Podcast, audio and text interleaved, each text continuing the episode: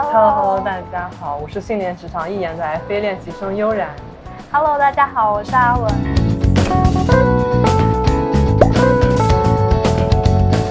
今天我们给大家带来我们 NSL 的全新节目 NSL News Plus。然后这个节目的话，我们会通过收集一些最近的创业新闻，还有一些融资新闻，然后来给大家说明一些企业和行业发展的趋势。呃，所以我们现在就开始吧。悠然，你最近有看到什么新闻吗？Epic Games 近日宣布，公司将获得索尼集团及乐高母公司各十亿美元投资，共计二十亿美金。Epic 表示，本次融资将推动公司建立元宇宙的愿景，并且支持其继续发展。本次融资后，Epic 的股权估值达到了三百一十五亿美金。呃，那悠然，我想问一下哈，就是这个 Epic Games 它的主要业务是什么呢？因为我听说你说它是一家游戏公司，是吗？Epic Games 是一家游戏科技公司，主要有三大业务板块，有呃游戏引擎、游戏发行平台、堡垒之夜这款游戏。你刚才有提到说它是世界上比较有名的游戏引擎公司，那你觉得它的主要壁垒是什么呢？呃，游戏引擎是游戏开发过程中很最重要的一个工具。拿最新的 UE5 举例，它推出了两个新的功能，呃，一是可以大大提高建模师的效率，叫 NetNet，它可以将有数百万个面的多面体直接导入引擎，从而大大提高嗯建模建模师的效率。此外，Lumen 可以实现光源的即时渲染。呃，那我想问一下，就是既然你把这个引擎说的这么厉害，那它有什么主要的客户吗？世界上有很多头部的游戏公司，像 Square Enix 啊、CD Project 都用他们的嗯虚拟引擎。当然，除了游戏行业，建筑呀、汽车制造呀，也有使用这个平台。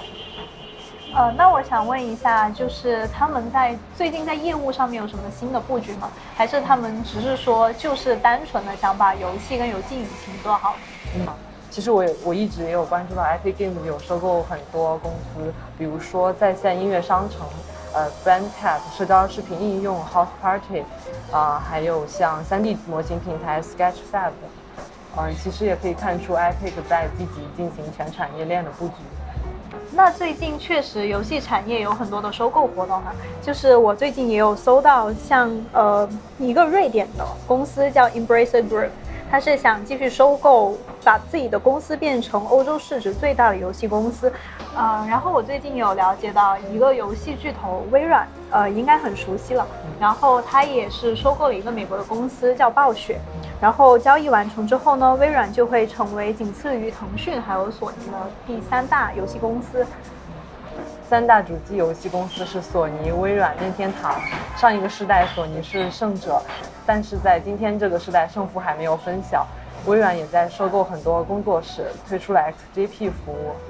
啊，目前来看，微软处于上风，市场策略是很不错的，我们也拭目以待吧。嗯。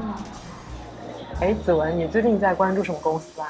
呃，因为我最近有在做保健品的，所以我最近也在关注一些食疗的平台。然后的话，最近有看到一个叫 Season Health 的企业，它是做食疗平台的。然后它主打的呢是呃 Food as Medicine，就是我们常说的食疗这种概念。然后它通过打入健康体系呢，然后为患病的患者。就比如说，呃，糖尿病啊，还有慢性肾脏病这些患者，提供一站式的送餐还有配送服务，我觉得这个模式是很不错的。